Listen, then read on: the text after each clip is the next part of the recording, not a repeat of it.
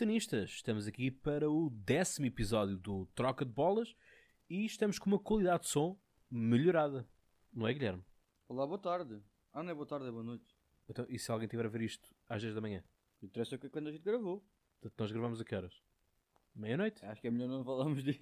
Meia-noite, meia-noite. Aqui, homens de barba rija, raquete na mão, microfone na outra. Estamos aqui excelentes. Então, Guilherme, o que é que vamos fazer hoje? Primeiro que tudo, só sobre o som. A gente não sente, mas provavelmente quem vai sentir é quem, quem importa, não é? Os nossos ouvintes. Fizemos esta melhoria a nível de som para, para proporcionar um melhor espetáculo, digamos assim, uma melhor qualidade de, de voz e de podcast, que é esse o nosso objetivo.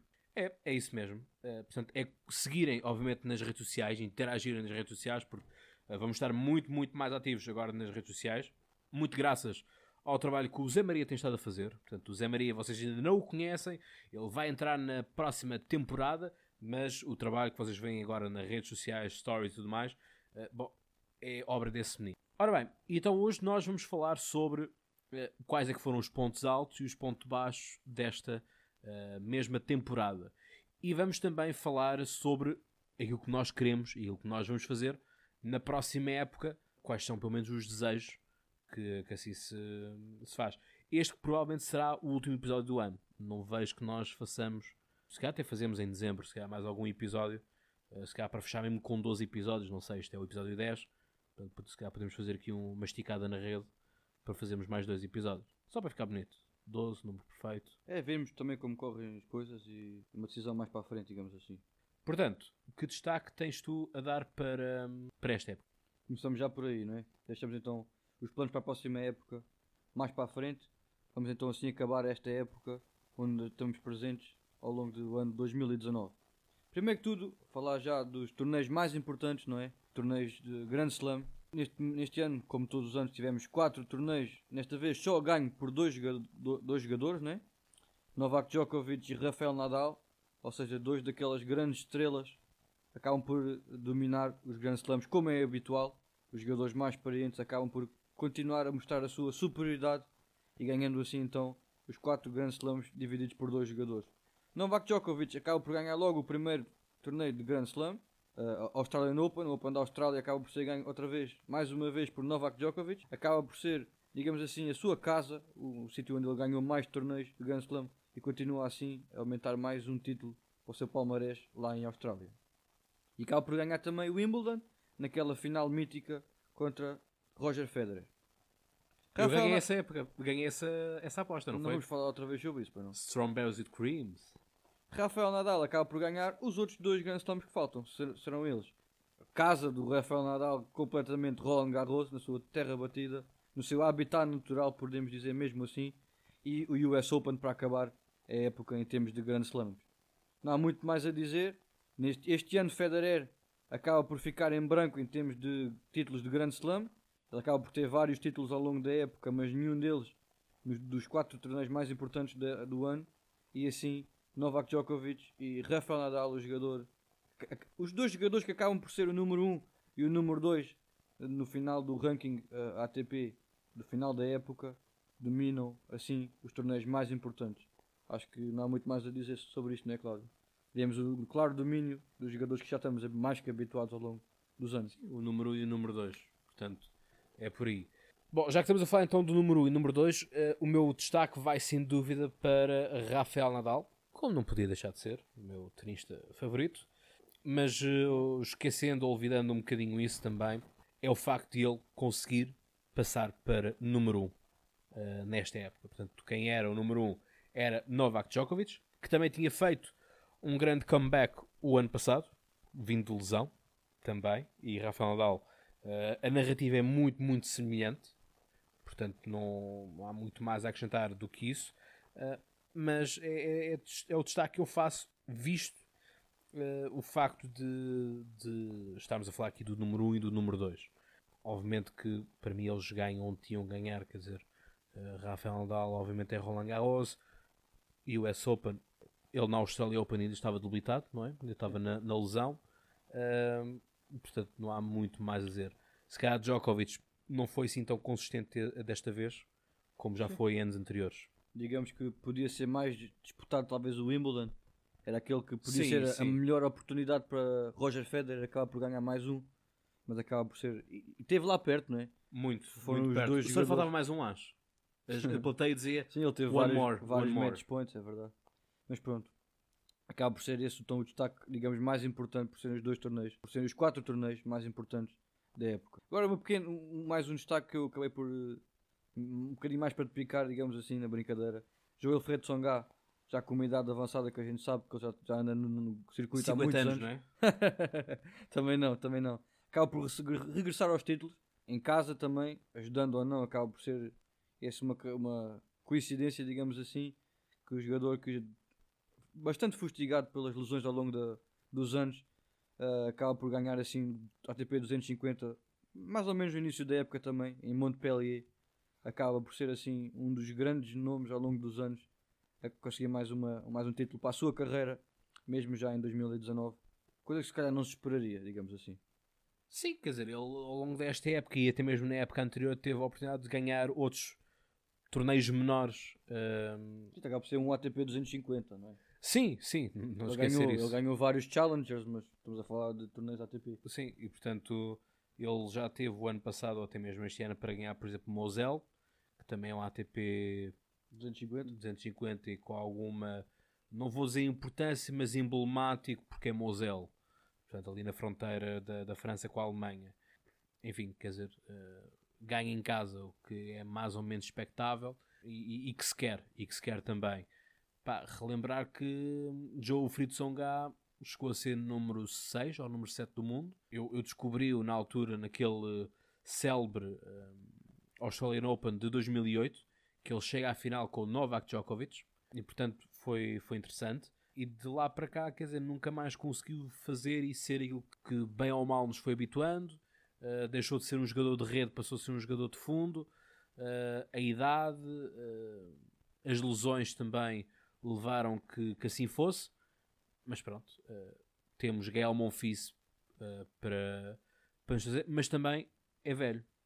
Portanto, já Sim, tem. Mais um jogador já para cima dos 30 anos. Sim, Mas acaba por ser ele que mostrou o melhor nível e melhor regu- regularidade ao longo da época. Coisa Sim. que se calhar não era o jogador que mais podíamos esperar isso. Eu esperava, eu esperava, eu esperava que a nível dos franceses, uh, Richard Gasquet também não, mas Não, Lucas ainda. sim, mas uh, Lucas Pouy Sim, pudesse, ser uma surpresa fazer algo mais do lado negativo, digamos assim. sim, Esperava-se muito dele, mas essa pressão toda. sim, eu acho que o, não Lucas, o Lucas Pouy não, não foi capaz de, de cavalgar a boa onda, uh, pá, Ele acabou dentro do top 30. Está bem, mas quer dizer, para aquele que já se dizia, que, que eu, e eu próprio também dizia, que era a nova esperança dos franceses, quer dizer, uh, borrou muito a pintura. Sim. Faltou de consistência. E, portanto, passa muito por aí. Ainda falando aqui, vamos aqui fazer um, um- um intercalar.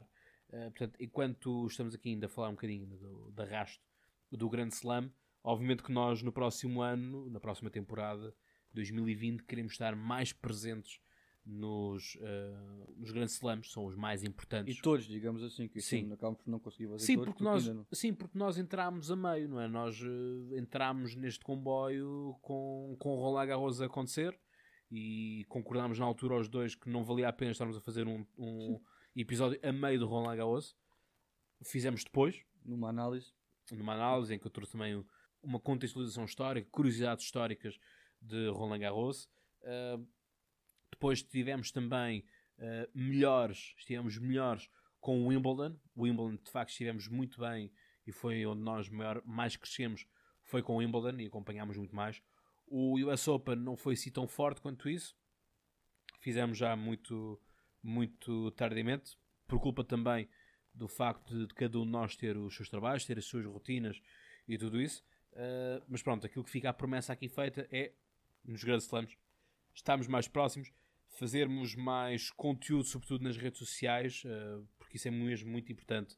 Vocês poderem acompanhar-nos e perceberem uh, algumas inside stories dos próprios torneios e curiosidades históricas, obviamente elas estarão sempre uh, a meu cargo.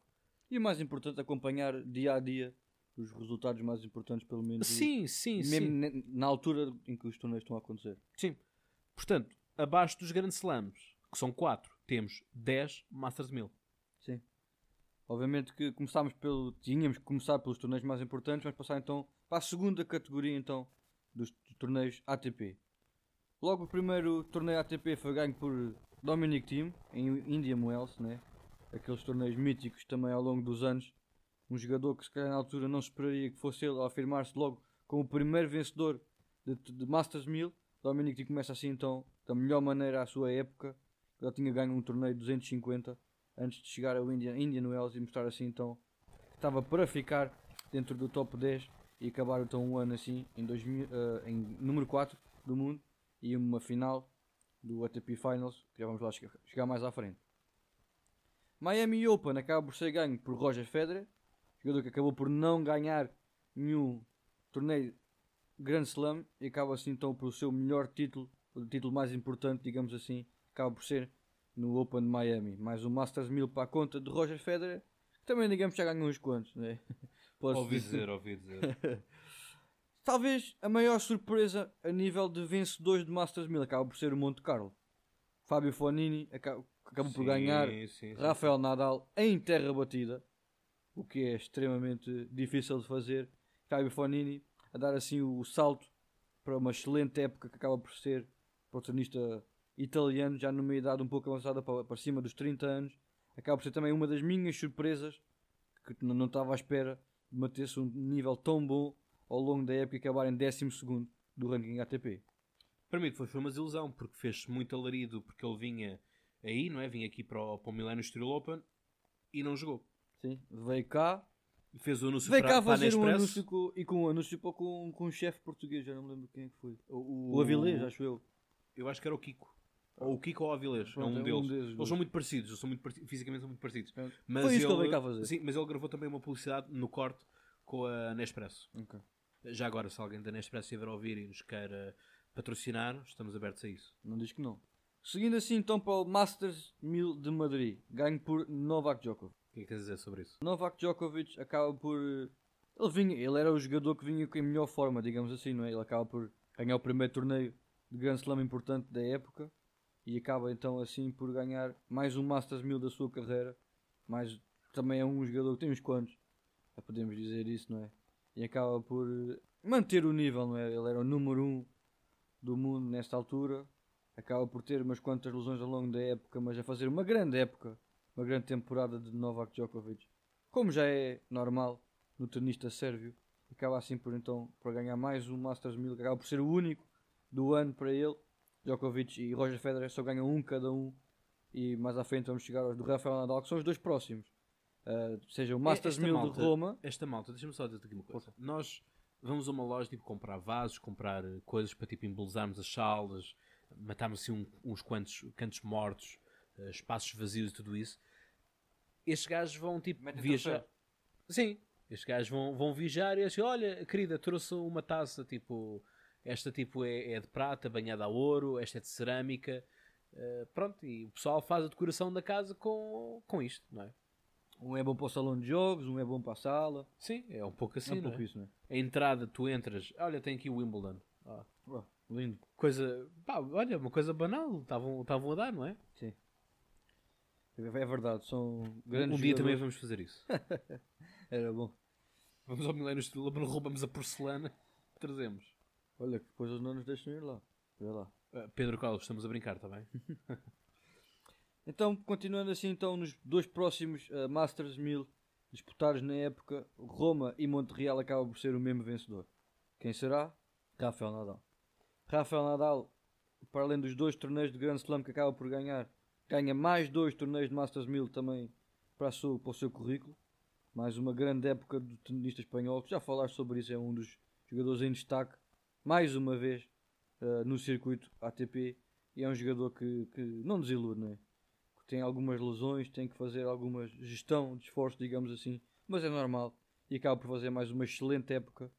Uh, lembro, relembrar que ele ganhou o torneio de Grand Slam 19 da carreira, está só assim então a 1 um daquele mítico recorde de Roger Federer que tem 20, pode ser que seja para o ano, caso Roger Federer também não ganhe mais nenhum. Passando então assim para o Masters 1000 de Cincinnati, relembrar que Daniel Medvedev acaba por ganhar este Masters 1000 de Cincinnati este, este torneio acaba por irradiar assim então a, a grande final, ponta final de temporada feita pelo tenista russo.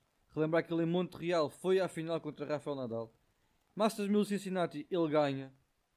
No torneio a seguir, final do US Open, ele vai à final mais uma vez frente a Rafael Nadal, no qual E perdeu final. mais Mas uma um vez. bom final. Mais uma grande final. Não nos podemos queixar, sem dúvida, este ano de grandes jogos nos torneios, no- no- nos jogos mais importantes, nos torneios também mais importantes da época. Acabamos por ter sempre grandes jogos de longa duração e de extrema emoção ao longo da temporada. E foi assim, para acabarem assim então em beleza. Mais uma temporada de grandes jogos e de grandes emoções. Que certamente 2020 vai cumprir também essas expectativas.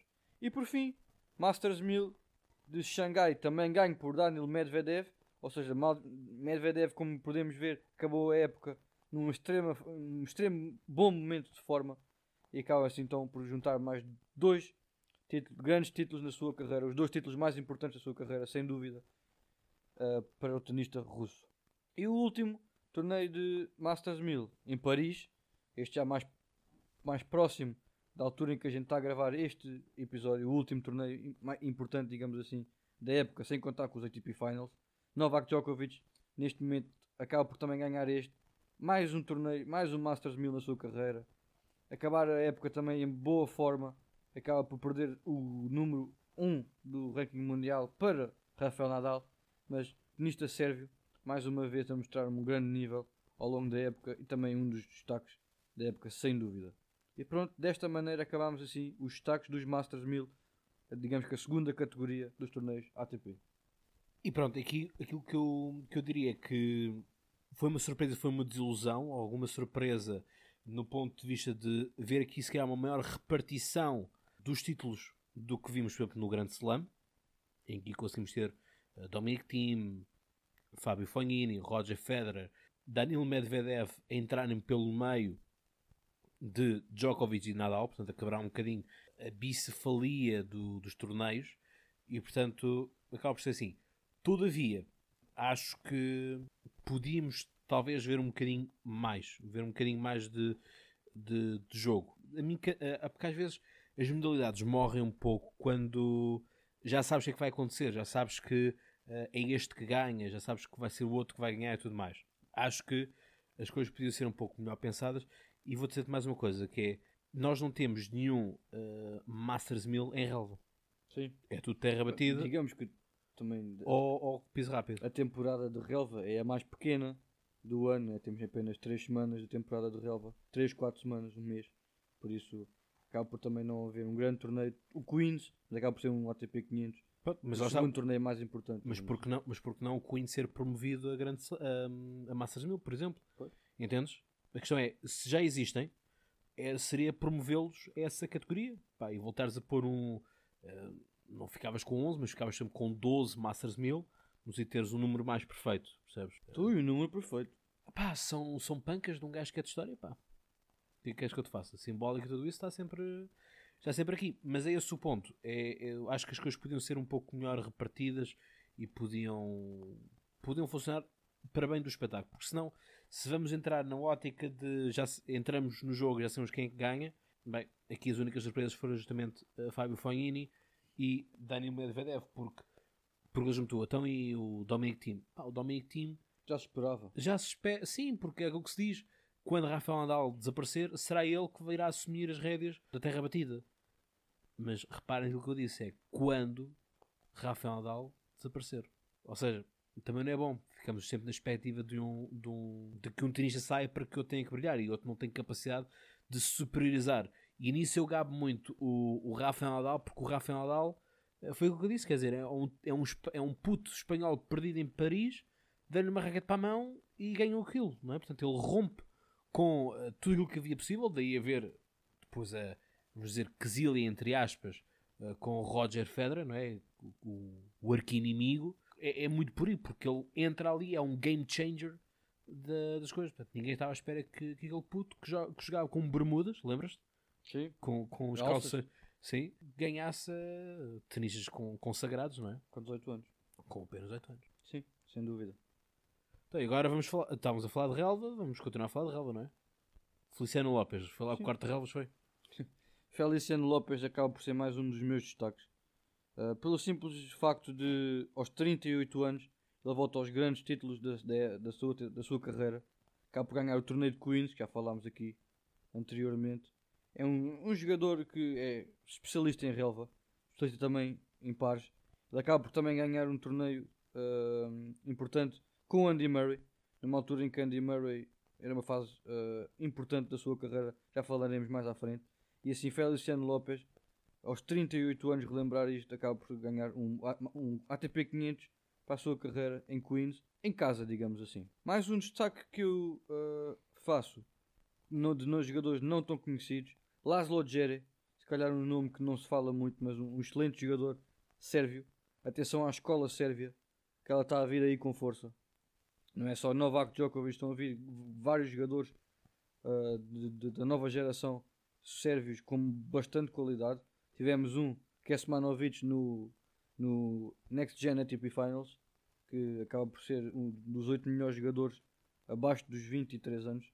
Por isso, tenham atenção que eles vão dar que falar sem dúvida ao longo do ano. Laszlo Djeri acaba por ganhar um primeiro título importante da sua carreira, digamos assim. Acaba por ganhar o Open do Rio, um, um ATP 500 um, assim, um primeiro passo, digamos assim, dos, dos big boys, talvez. O do Rio é terra batida, não é? Não, é piso rápido. Piso rápido? Não sei. Mas olha, enquanto estavas a falar disso, por acaso apareceu-me aqui o, os nomeados para o, o jogador, o jogador revelação, o jogador com maior evolução uh, do ATP, portanto estou aqui os quatro nomeados. Uh, é uma coisa interessante. Mais à frente iremos fazer as nossas escolhas, digamos assim, dos prémios que eles vão anunciar mais à frente. Ok. Mas pronto, ficam já a saber que, que eles estão nomeados.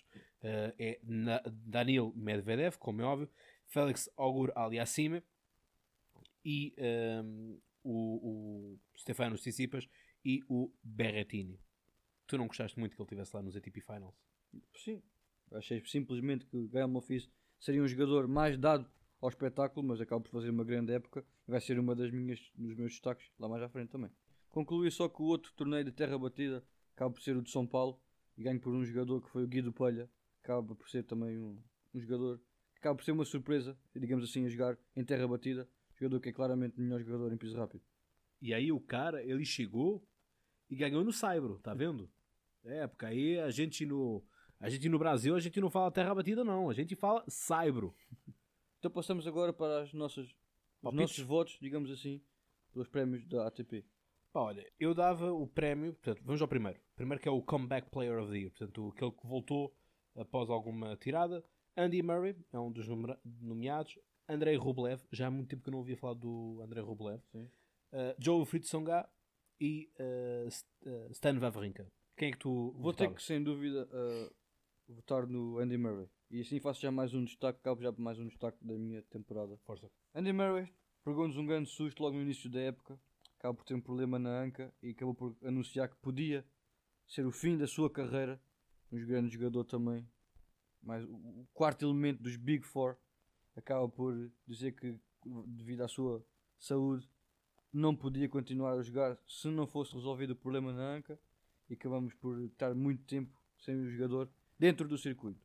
Mais para o final da época, houve uma grande notícia em que Andy Murray acaba por conseguir voltar numa fase inicial, provavelmente de avaliação, acaba por jogar só pares e onde ele ganha um torneio então com Feliciano Lopes na relva de Queens. Mais um título para Feliciano Lopes em relva, como é costume. E digamos que uma das melhores notícias, sem dúvida, o torneio mais importante ganho por Andy Murray, mesmo melhor que os ATP Grand Slams e torneios olímpicos que ele fez, acaba por ganhar o, um ATP 250 de Estocolmo, acaba por ser o nível mais baixo de torneios, mas sem dúvida o mais importante para ele, e por isso vai assim então o meu pico para comeback para jogador de retorno de lesão do ano. E tu, qual é a tua escolha? Pá, eu. Tu escolheste o Murray, eu escolho o Vavrinka. Acho que o Vavrinka fez. Uh... É uma escolha interessante, visto que ele não acabou por não ganhar grandes torneios esta época.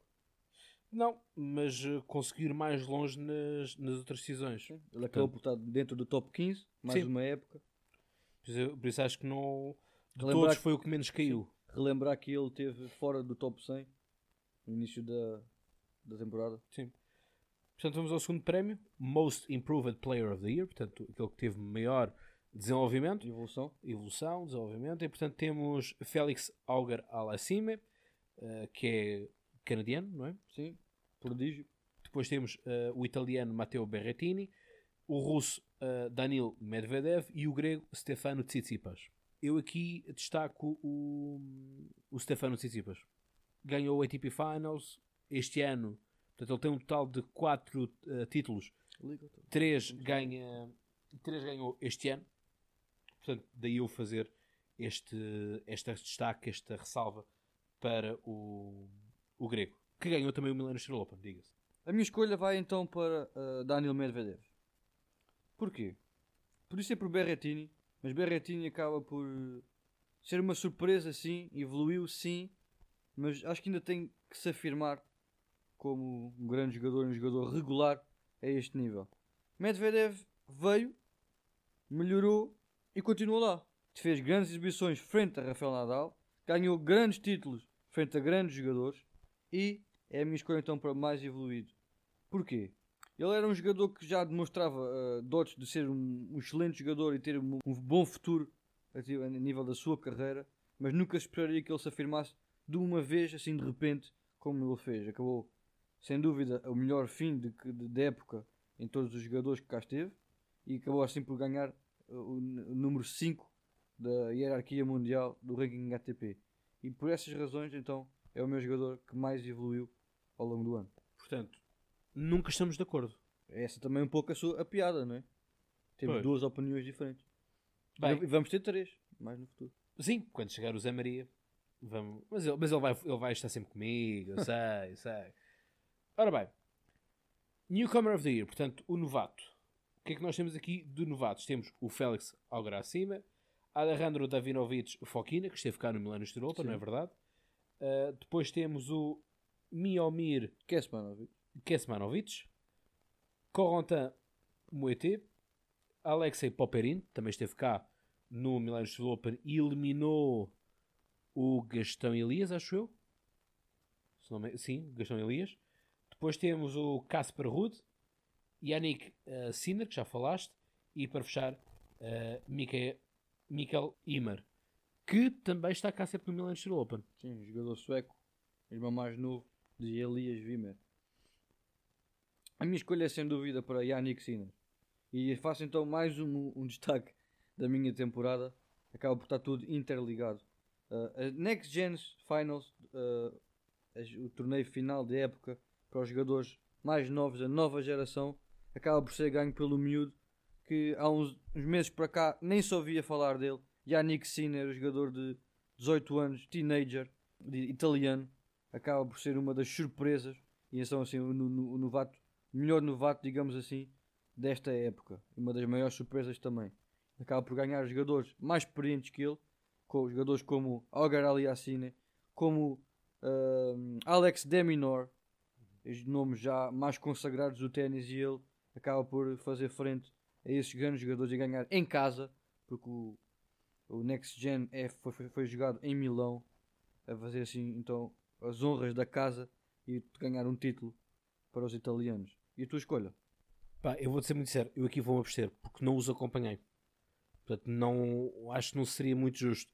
Ah, assim, de cabeça direi que o, o, o Alexander Popperin foi o vencedor ah, e entrou na, no, no, no Millennium Steel Open em- na condição de ah, vencedor de júniores do Roland Garros, portanto, do ano passado. Portanto, este ano já não, já não o fez, ah, já não podia, não é? Ah, mas quer dizer, não, não tenho acompanhado muitos outros. O Félix, eh, sei que espera alguma coisa dele, mas não, se- não te consigo não te consigo indicar mais do que isto. Portanto, vão abster neste, neste prémio por justamente não, não ia estar a votar só mesmo porque sim. Sim. Acaba por ser eh, oito nomes de jogadores a ter em conta, digamos assim, para o futuro. São oito jogadores que prometem bastante e podem, ter, podem vir a ter grandes carreiras no ténis, continuarem a manter um bom nível e um grande crescimento ao longo do futuro, das próximas épocas. São oito nomes para ter em conta, sem dúvida, no, no futuro próximo, digamos assim. E o último prémio? O último prémio eh, portanto, é do Fair Play, em que temos Roger Federer, Rafael Nadal, uh, Diego Schwartzman e Dominic Thiem. Bem, eu aqui não sei dizer muito bem o que é que, o que, é que eles querem entender aqui por, uh, por fair play. Uh, eu aqui se calhar uh, poreria o Roger Federer relembrar aquele episódio em que Novak Djokovic atira uma bola contra o corpo de Rafael Nadal, de, de Roger Federer, na final, lembras-te? Em que o Federer fica à espera na rede que o Djokovic uh, peça desculpa, mas o Djokovic não, não, pede desculpa. O Djokovic não se portou bem na, na final. Muitas paragens técnicas, uh, muitos protestos também. Uh, este episódio que eu pessoalmente também não gostei e o público também não gostou e não, não apoiou. Uh, aliás, o público sempre teve com, com o Roger Federer, sejamos honestos. Portanto, é o que eu tenho a dizer. Não sei qual é, é a tua perspectiva, o que é que tens a dizer, e digo-te já: se, se o Novak Djokovic tivesse aqui nomeado, eu diria que já que era uma péssima nomeação Sim. por parte da ATP. Aliás, eu vou-te ser muito sincero: o, o Novak Djokovic não é uma pessoa que eu gosto muito de ver em corte. No sentido que ele ferve rapidamente, ferve em, em, pouca água. E não gosto, não gosto muitas vezes, uh, e há muitos vídeos disso, dele a maltratar os, os apanha-bolos ou os tipos das toalhas. Trata-os bem quando está a ganhar, quando está na mão de cima. Uh, pá, e para mim tu só és um campeão quando consegues realmente comportar-te bem, quer seja quando estás a ganhar, como quando estás a perder. Portanto, é um pouco isso. Este vai ser o prémio em que a gente concorda um com o outro. Uh, Roger Federer, sem dúvida, por uh, ser um senhor, como a gente já está habituado ao longo das épocas, um dos jogadores mais importantes do circuito, e assim então acaba por merecer este prémio, que aos 38 anos, relembrar, acaba por ser um dos nomes incontornáveis do circuito ATP e então merece, na minha opinião e na tua também, uh, este, este prémio Sportsmanship of the Year. E assim acabamos então os nossos votos prémios que a ATP há de anunciar quem serão os vencedores. Vamos ver se coincidem ou não com as nossas escolhas e com as vossas escolhas também que poderão fazer no nosso uh, Instagram Troca de Bolas. Para acabar então, o meu último destaque vai para a uh, ATP Finals, o vencedor Stefanos Tsitsipas o vencedor do Millennium Steel Open acaba por ganhar o último torneio da época, o torneio importante que reúne os 8 melhores jogadores, os jogadores mais consistentes ao longo de toda, todo um ano de competição e de ser fé nos e depois já falámos sobre isso, não vamos alongar mais. Fizemos um episódio especial sobre isso. O turnista grego afirma-se como um dos melhores jogadores, sem dúvida, dentro do top 10 mundial. Sim, é verdade. E nós que tanto lhe batemos, não foi? Uh, sobretudo pela questão dele logo ter sido logo eliminado na primeira ronda do, do Wimbledon, não é? Em que ele foi logo com uma basófia tremenda para a conferência de imprensa dizer: Ah, eu acho que este ano já consigo ganhar, uh, ganhar este, um, este grande slam. Enfim, não ganhou o grande slam, ganhou o ATP Finals. Eu acho que as coisas estão mais ou menos equilibradas porque ele teve que derrotar o grupo, teve depois de derrotar a meia final e a final também portanto, também teve de derrotar Dominic Thiem, que anda mais, uh, tem mais experiência, anda mais nestas andanças do que ele. Uh, portanto, acho que sim, acho que é um, um, bom nível de superação. Agora, vamos ver, atenção, vamos ver é como é que ele se vai comportar daqui para a frente. E isso é o meu maior medo, sabes? É que a fama uh, chegue rapidamente à cabeça e que, sabes, sabes, muito melhor do que eu, que se a tua cabeça não está lá, nada vai funcionar, não é? Portanto, é, é o comentário que eu tenho a fazer. Aí é que se vêem os verdadeiros campeões. Sim, portanto, é o comentário que eu tenho a fazer. É ele que não se perca, uh, que mantenha-se terra a terra para podermos, para eventualmente podermos voltar a vê-lo no Millennium Steel Open. E não digo ganhar, porque obviamente prefiro que João Souza ganhe, como é óbvio, ou o, o Big Foe, não é? o TFO. Mas pronto, é, é por aí. Já que estou então a falar de Francis TFO, Francis TFO foi aquele que mais me desiludiu nesta temporada. Eu esperava muito, gostei muito da prestação dele o ano passado. A temporada dele o ano passado foi muito boa. Desta foi uma desgraça. Mesmo até cá no Milano Steel Open. Em que o Nishioka. Onde é que anda esse gajo? O, o nosso amigo Nishioka.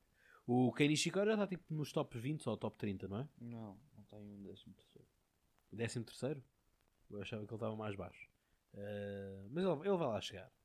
Um, portanto, quer dizer, em que nós já estávamos mais que fartos daquele jogo uh, e também não gostei do, do, do, comportamento que ele teve. Nós sabemos que o pessoal tem todas as regras do, do dormir e tudo mais, do descanso, mas uh, quer dizer, o público esteve tanto com ele que ele só consegue ganhar ao Nishiaga porque o público estava com o Francis TFO. Uh, e ele depois não é capaz de tirar umas bolas e tipo, prestar umas declarações porque tinha que ir embora. Porque tinha que ir dormir. O hotel é logo ali ao lado. Uh, o Hotel Miragem. Portanto, não, não, não, não gostei. Não gostei e também não gostei da temporada que ele fez este ano. E tu sabes que é um, que é um tenista que eu até aprecio.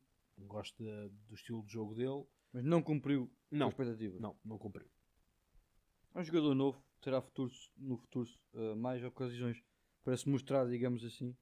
Então, para concluir só as minhas surpresas ao longo da época, já, jogadores já falámos aqui, por isso vou só nomear uh, Daniel Medvedev, Stefanos Tsitsipas, Matteo Berrettini, Denis Shapovalov, Félix Auger Aliassime e Fábio Fonini. Foram os jogadores que eu escolhi como destaques, como surpresas ao longo da época, pelo fator positivo. Fator negativo, não, não, vou, não vou falar muito sobre isso Talvez Marin Cilic, que acaba o ano em 39, acaba por ser um nome grande e importante ao longo uh, da sua carreira, acaba por ter um mau ano, digamos assim. Podemos também dizer, talvez, o tenista canadiano Milos Raonic, mas acabamos por saber também que é um jogador que tem muitas lesões ao longo da sua época, da sua carreira. Não conseguiu cumprir expectativas de voltar ao seu grande nível que já exibiu no passado. Dizer só por último uma coisa, triste ou não, tivemos vários nomes tristes que acabaram a, época, a carreira, esta época. Uh, Marcos Bagdatis, uh, Thomas Berdych, uh, David Ferrer, tudo grandes nomes que marcaram o ténis nos últimos anos e acabam por ser jogadores que acabam a época e assim a sua carreira neste ano de 2019. Tepsarevic também é um deles. Sim. Por isso há vários jogadores que importantes, digamos assim, no passado do, de, de, das temporadas anteriores, acabamos por ver, uh, chegando um ponto final nas suas carreiras, uh, boas carreiras, digamos assim também, por isso. Mais com uma coisa positiva, mas negativa pelo facto de já não podemos ver no futuro. Sim, acaba por ser, por ser muito assim, portanto, não, não concordo, concordo contigo. Acho que, que, foi, que foi muito isso tivemos alguma emoção, sim. Uh, pessoalmente queria um pouco mais, mas, uh, mas pronto, as coisas são, são como elas são. Referi só que acho que é uma coisa uh, inédita nos últimos anos. Temos 5 jogadores na nova geração dentro do top 10 mundial. O que se vem a criticar muito nos, nos tenistas da nova geração que acabam por não conseguir, digamos assim, intrometer-se nas contas dos grandes jogadores Pode ser que seja este o ano que isso muda. Uh, ainda não conseguiram ganhar nenhum torneio Grand Slam, mas já entram dentro dos, dos, dos Masters 1000 e do, caso dos ATP Finals. Pode ser que seja este o ponto de viragem e, a, e assim a afirmação dos jogadores mais novos dentro dos grandes jogadores da época. Ah!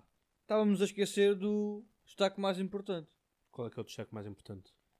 Um feito inédito para o ténis português. Temos sete jogadores portugueses dentro do top 500 mundial.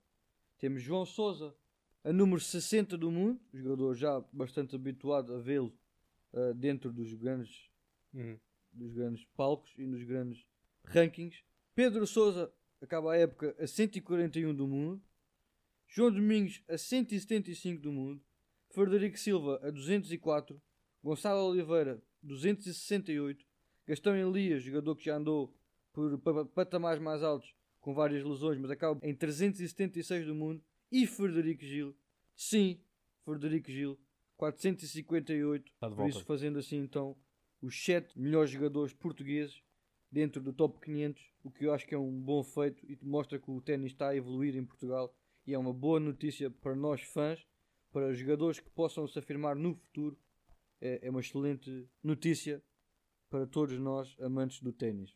Sim, eu acho que com essa nos despedimos, por assim dizer, mas sem antes dar nota daquilo que quais é que são, qual é, que é o objetivo uh, da próxima época. O objetivo da próxima época, já aqui falei, que é obviamente estar mais presente nos grandes slams, mas estar mais presente nos uh, Masters 1000, como é óbvio. estar em alguns 500, estar no ponto de vista de estar a analisar, estar a acompanhar, mas estar fisicamente, o grande, grande objetivo desta época é estarmos fisicamente no, Presentes. sim, presentes, no Milano Steel Open. Isso é aquilo que é para apostar, é aquilo que pretendo que, que se consiga fazer, que consigamos estar os três, tanto eu, Cláudio Fonseca, como tu, Guilherme Correia, como o próprio Zé Maria, estejamos eh, juntos no, no clube de ténis do Estoril, que possamos gravar um episódio com o nosso padrinho, é? o Pedro Coelho, que tanto impulsionou também esta ideia, e portanto eh, sermos o único podcast de ténis lá presente, eh, pelo menos o único ténis de, de, eh, o único podcast de ténis português, não há provas em contrário de sermos os únicos, e portanto é isto que, que se pretende. Será obviamente o ponto maior da nossa, da nossa temporada, será obviamente essa presença, será estarmos também e que possamos combinar também com alguns dos nossos ouvintes, alguns dos tenistas que aqui nos ouvem, de podermos eh, marcar encontro, podemos marcar presença, quem sabe eles também participarem no, no- nos nossos episódios. eh, procuramos fazer alguns episódios mais interativos, algo assim do género. É uma questão de esperarmos para ver e, portanto, poder contar, sobretudo, com o vosso apoio. Porque se isto tudo resulta e se tudo isto funciona, é graças a vocês, graças a vocês, que eh, tudo isto se consegue, tudo isto se, se vai fazendo de um projeto. Ambicioso, sim, difícil, claro que sim, mas que só as coisas difíceis, só as coisas ambiciosas é que nos dão eh, imenso gosto de fazer, nos dão imenso prazer de eh, ligar o microfone e podermos eh, falar, podermos analisar, comentar também, não só aqui a duas vozes, mas no futuro a três vozes, que eu acho que vai ser um desafio muito mais interessante, muito mais engraçado a nível de dinâmica de, de conversa, de grupo, de discussão, de pontos de vista, podermos os três concordar, discordar, eh, Dar opinião. dar opinião, ganhar e perder apostas. Espero que eu, que eu no final seja o totalista, como é óbvio. Acaba por ser engraçado porque vamos ter três opiniões diferentes. Vamos ter uma opinião mais de um- uma pessoa habituada a estar dentro de campo, um jogador, que há de ser o Zé Maria, um, de um treinador, que acaba por ser da minha parte, e de um adepto da modalidade, que há de ser da tua parte. Acabam por ser três pontos de vista de três maneiras completamente diferentes de ver esta modalidade e de compreender esta modalidade, e acaba por ser assim mais completa, digamos assim, a nossa análise ah, aos jogos, aos torneios e aos novos jogadores que vão aparecer com certeza e por isso é um dos maiores destaques para a próxima temporada da nossa parte, digamos assim. Por isso acho que podemos concluir o episódio 2. Passo da bola então e acaba assim este episódio. Muito bem, eu recebo aqui a bola, ela está aqui um bocadinho na minha raquete, na minha babolá, que eu sei que tu gostas tanto, Guilherme, não é? Gostas tanto da, da babolá, eh, do grande Rafael Nadal. E bem, eu tenho aqui as chaves, vou agora trancar aqui o corte central e, portanto, caros tenistas, já sabem, sigam nas redes sociais, marquem presença, divulguem o vosso podcast de ténis e já sabem, continuem desse lado, agarrem na raquete, peguem na raquete, peguem na bola e façam ases. Sejam felizes.